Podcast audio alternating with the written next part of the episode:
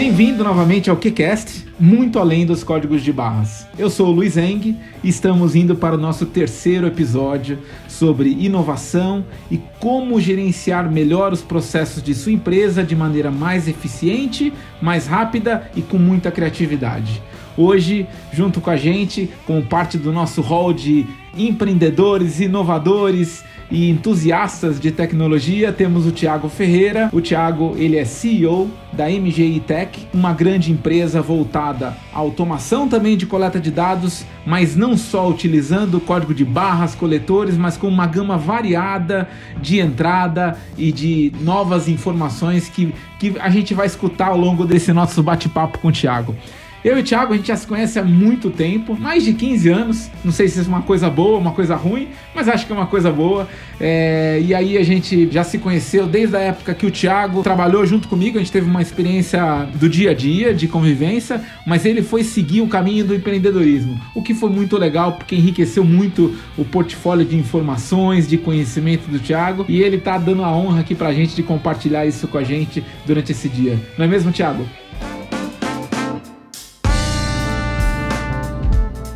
Luiz, obrigado, obrigado Quebec. Tenho certeza que vai ser um bate-papo muito produtivo aí. É sempre legal poder compartilhar ideias, ainda mais falando de inovação e de futuro com tanta coisa nova acontecendo. Muito legal. Thiago, e jogando a, a, bola no campo de maneira bem rápida, a gente, como já falou nos outros episódios, é voltado à automação de coleta de dados, eficiência de processos. E aí eu queria te fazer uma pergunta logo de cara. Como é que você vê a coleta de dados do futuro? Como ela vai impactar os processos, os modelos de negócio olhando para frente? Legal, Luiz. É, esse é um tema que eu, eu reflito bastante. Nunca é fácil você pensar nesse num futuro distante. Quando eu comecei nesse mercado, eu não conhecia nada e já faz quase 20 anos, mais que 15, né, Luiz, que a gente se conhece. o tempo passa e o que acontece? Né? A coleta de dados de informações básicas, ela era muito manual, ou através de digitação, ah, sensores analógicos, ou via código de barras. Isso fazia com que ou você tenha uma baixa produtividade com alto erro, ou você a tecnologia era muito cara. Você lembra, né? Um, um leitor de caneta que não era do meu tempo, custava, sei lá, 3, 4 mil dólares um leitor de código barras. E o que eu vejo é que o que veio para revolucionar a coleta de dados são as câmeras, que ela tem dois elementos muito importantes. Um é que ela amplifica, ela aumenta a abrangência do tipo de coleta de dados, e outro que ela vem com um nível de custo muito mais acessível. A gente fala bastante de RFID, que é uma tecnologia madura, e um dos pontos, hoje ela tem o seu nicho, mas um dos pontos que sempre dificultou é, a adoção em massa foi o custo. Quando a gente fala da câmera, e, e é uma coisa que eu, eu, também olho muito, que é tecnologias usada no, usadas no B2C, onde a escala é muito maior e que conseguem ser adaptadas e aproveitadas para o B2B. Por quê? Porque daí você se apropria do ganho de escala de produção e redução de custo e, e evolução tecnológica rápida e ajusta essa tecnologia para as demandas corporativas. Então a câmera hoje ela consegue ler um código de barras com, com qualidade e velocidade equivalente, dependendo da situação, ao leitor de código de barras. Você consegue coletar outro tipos, outros tipos de informação.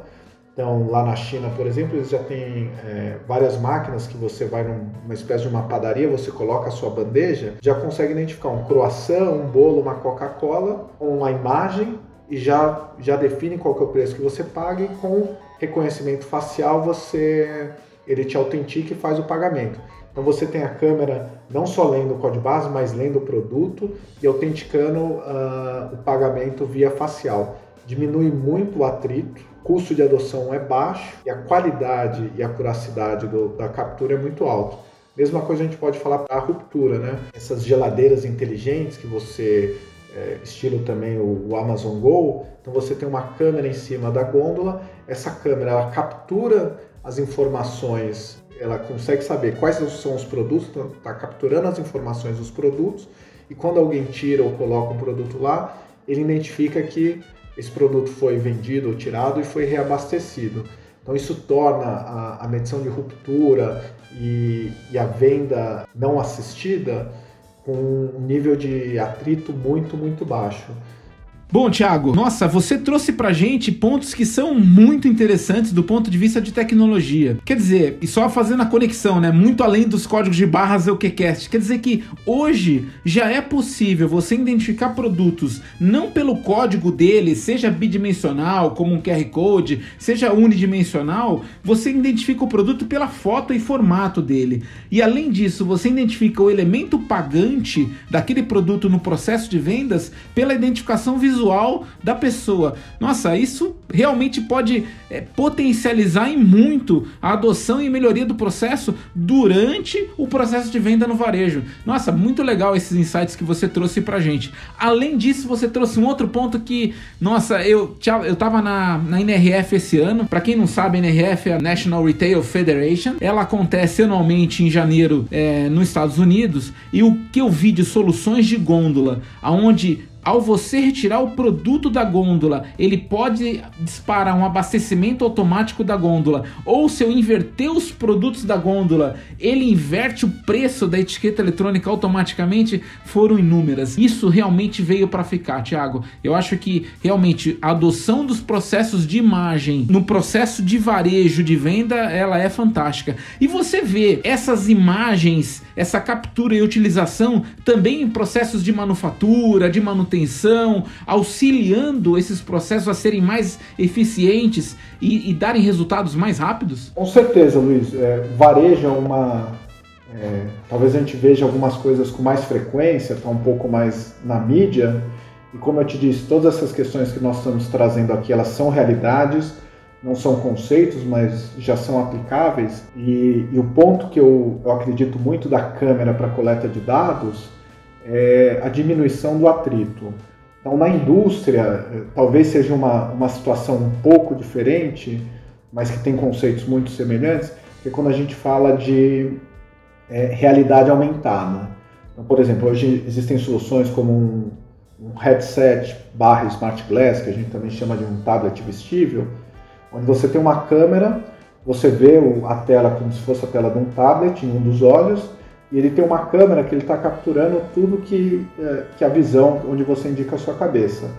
E conforme você passa por um sensor, ou até um próprio código de barras que tem um, aquela máquina tem um sensor, ele consegue se conectar ao servidor e trazer exatamente o que, que aquele sensor está tá medindo. Então, você faz essa conexão e essa captura de dados, ou trazendo essa informação visual, e, e aí traz visual até no sentido amarelo, atenção, vermelho, perigo, e até capturando essa informação dentro, por exemplo, de um relatório que essa pessoa que está fazendo uma inspeção em campo estaria realizando. Então você tem outras maneiras também de usar essa captura através da imagem, que não necessariamente estão limitadas a simular o que seria uma leitura de código de barras, e sim você começa a se conectar com, com sensores e com informações em servidores. Como eu disse, é, eu vejo que a imagem ela traz uma abrangência de possibilidades muito grandes. Existem soluções também na indústria, falando de manutenção, onde você olha o motor, por exemplo, uma máquina, e, e essa, é, essa realidade aumentada, o que, que ela faz? Ela pinta as peças de cores diferentes. Então, por exemplo, a peça em verde você tem no seu estoque para fazer uma reposição naquele momento. A peça em amarela tem um lead time de 15 dias e a peça em vermelho tem um lead time de chegada de 45 dias. Então, para você também conseguir a, a pessoa na ponta ter mais informações é, é já prontas para tomar uma decisão e se planejar de uma maneira muito mais produtiva. Que legal. Quer dizer então que o cara que está utilizando, o funcionário que está utilizando um óculos de realidade aumentada, ele tá vendo a 100% do tempo durante a execução do trabalho dele, no, no olho dele, através desse óculos, tudo o que está acontecendo. E diferente do que a gente comentou aqui, começou o nosso bate-papo como coleta de dados, ele tem acesso a dados, ele tem acesso a manuais, ele tem acesso a informações de supply chain das peças que ele vai precisar de trocar. Nossa, isso aí realmente revoluciona bastante. E me fala uma coisa, você falou de tablet vestível. É muito louco eu pensar então que a entrada de dados desse tablet vestível é através de voz também? Ele dá comandos no sistema através de voz e com isso faz o sistema girar? Exatamente, Luiz. Aí a gente sai o que, né? A gente sai do input de dados manual, interação das mãos, vamos dizer assim, e a gente entra para o input de dados totalmente hands-free, ou por voz ou por câmera. Então, os comandos, você, você faz toda a parte de, de comando via voz para navegar. E hoje, de novo, isso é uma realidade que já tá, é, já acontece no nosso dia a dia com a Siri, com todos, com a Alexa, com todas as ferramentas consumers, comando de voz. Isso começa a ser apropriado para a indústria B2B. Eu volto a dizer isso, né? O fato de você ter essas soluções uh, consolidadas para a indústria de consumo ajuda muito a indústria de nicho ou o cliente corporativo a se apropriar de toda essa evolução de, por exemplo, de uso de voz para essas soluções específicas e que aí sim ajudam muito no, no dia a dia.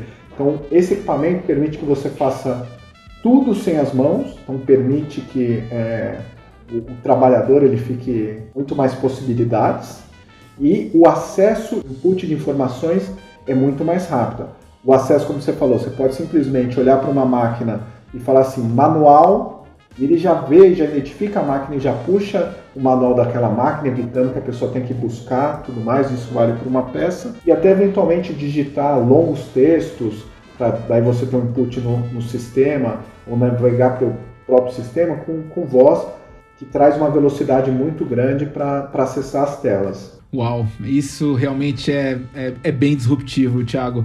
E, e, na verdade, assim, a gente já vem aculturando o mercado é, com essas novas tecnologias, mas um ponto que eu às vezes me pego conversando com alguns clientes, tem muita gente que ainda tem medo da inovação, no sentido de que, puxa, isso vai ser muito complicado para implementar, isso vai custar demais para o meu processo. E na verdade, eu acho que tem alguns paradigmas que o processo recente que a gente passou de trabalhar com um sistema em casa via remote work, né, um, um, trabalho remoto, tem ter muito contato com as pessoas, ele quebrou uma série de paradigmas. Você acredita, Thiago, que esse, essas soluções que você está comentando de inovação, de óculos vestível, de de, na verdade, um, uma, uma coleta de dados de imagem, olhando o produto como um todo, de reconhecimento facial, elas são muito difíceis de serem implementadas ou é algo que é mais fácil, está muito mais fácil para você colocar no seu processo do que você às vezes imagina? Essa é uma ótima questão, Luiz. Eu, eu acredito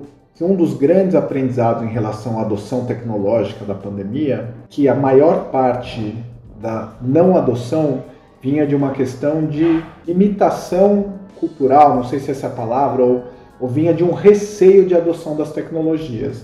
Quando nós fomos expostos a essa situação, e, e nós vimos que era mais uma questão de optar por adotar a tecnologia do que qualquer outra coisa. Porque se, se nós formos olhar bem, nenhuma das tecnologias que tem nos ajudado a transpor esses seis meses de, de pandemia são novas não tem nada que surgiu totalmente disruptivo. Todas eram tecnologias existentes, sedimentadas, que o que faltava era uma vontade de adoção. Eu vou trazer aqui um exemplo de um cliente nosso que comprou uma máquina, acho que da Finlândia, e precisava do técnico para montar a máquina. Normalmente viria uma equipe da Finlândia montar essa máquina, dar os treinamentos e tudo mais. Como não existia essa possibilidade, o que, que eles fizeram? eles é, adquiriram um, equipamento da Real, é um, um óculos desse, um tablet vestível. Eles adquiriram esse equipamento. O time deles daqui fez a conexão remota via Teams, que era uma ferramenta que eles já usavam como ferramenta plataforma de comunicação e montaram as máquinas, a máquina em questão, totalmente remota com a utilização do óculos. Isso mostra como existe um paradigma que, lógico, uma realidade se impôs e não é possível a equipe vindo da Finlândia para cá. Isso mostra o quê? Que a adoção ela partia muito mais de um de, de premissas é, equivocadas que nós tínhamos com isso, da complexidade, da, da, dificuldade das pessoas de aceitarem, e que na prática, quando nós é, nos arriscamos um pouco mais, pomos energia nesse sentido, a gente vê que as coisas estão muito mais estruturadas e que é muito mais simples, e no final o processo ficou muito mais rápido, muito mais barato e trouxe ganho para todas as partes, tanto o fabricante que não precisou deslocar toda uma equipe extremamente especializada, quanto o cliente que conseguiu fazer esse processo de uma maneira muito mais rápida, tem as ferramentas para quando necessitar de um suporte remoto mais específico, ele tem as ferramentas prontas, também não vai precisar deslocar um, um engenheiro para cá e trouxe mais uma coisa que eu, eu gosto muito, né? Ele traz mais autonomia para a ponta. O que, que essas tecnologias fazem? Elas dão mais autonomia para a pessoa que está trabalhando na ponta executar um trabalho melhor. Muito legal. Tiago, é, nossa, esse bate-papo tem sido bem enriquecedor e, e ele está muito focado com o nosso objetivo do QCast. Num intervalo de tempo curto, trazer bastante inovação, trazer bastante conceito diferente para que você aproveite o seu tempo durante um café, durante um transporte seu para o trabalho, algum tempinho livre, isso é bem legal. Mas a gente tem um comprometimento com o nosso objetivo de estar bastante conciso. Agora eu descobri que os últimos três episódios a gente está conseguindo manter 19 minutos. Daqui a pouco eu vou mudar o nome de QCast para TEDcast. Vamos ver se a gente acaba assim na mesma. seguindo a mesma linha deles. Mas, mas esse é o, é o, nosso objetivo. Mas, Thiago, eu queria, na verdade, te fazer um convite. Você tocou num ponto que a gente não conseguiu abordar aqui, que são como as ferramentas que foram desenvolvidas para o mercado de consumo hoje estão sendo utilizadas para o mercado profissional e trazer exemplos disso, isso é bem legal para gente. Isso a gente vai deixar como um, um insight para o nosso próximo bate-papo. E uma outra coisa que não sei nem se eu poderia falar, mas que vocês estão se preparando também, porque a gente já conversou bastante sobre isso. Como é que você pode, através de plataformas de informação e de dados, auxiliar ainda mais o cliente através da coleta e da geração de insights para o negócio e para o processo do cliente. Vamos deixar esses dois temas para o próximo e eu queria deixar aqui o convite para vocês para esse nosso próximo QCast. O que, que você acha? Fechado, Luiz. Vai ser um prazer. É, essa, essa, iniciativa de vocês está tá show. Quero parabenizar e vai ser um prazer a gente conversar, ter esse bate-papo, porque tem muita coisa legal aí para se discutir. Quanto mais se discute, mais ideias surgem e melhor é a adoção de tecnologia. Ótimo. Muito obrigado, Thiago. Muito obrigado a você que dedicou o seu tempo em escutar a gente agora. Só vou fazer uma lembrança para vocês que é justamente se você não se registrou ainda no nosso canal, o faça. A gente tem algumas plataformas que estamos publicando o QCast, o Spotify, o iTunes, o SoundCloud e o YouTube. Então você pode se programar em, em alguma delas. E a frequência dele é quinzenal. Sempre às quintas-feiras a gente publica um podcast novo cada 15 dias, né? É, para vocês. E a gente conta com a audiência de vocês enriquecendo e também fazendo perguntas e talvez indicando quais seriam os nossos próximos bate-papos de inovação para vocês. Muito obrigado, até mais.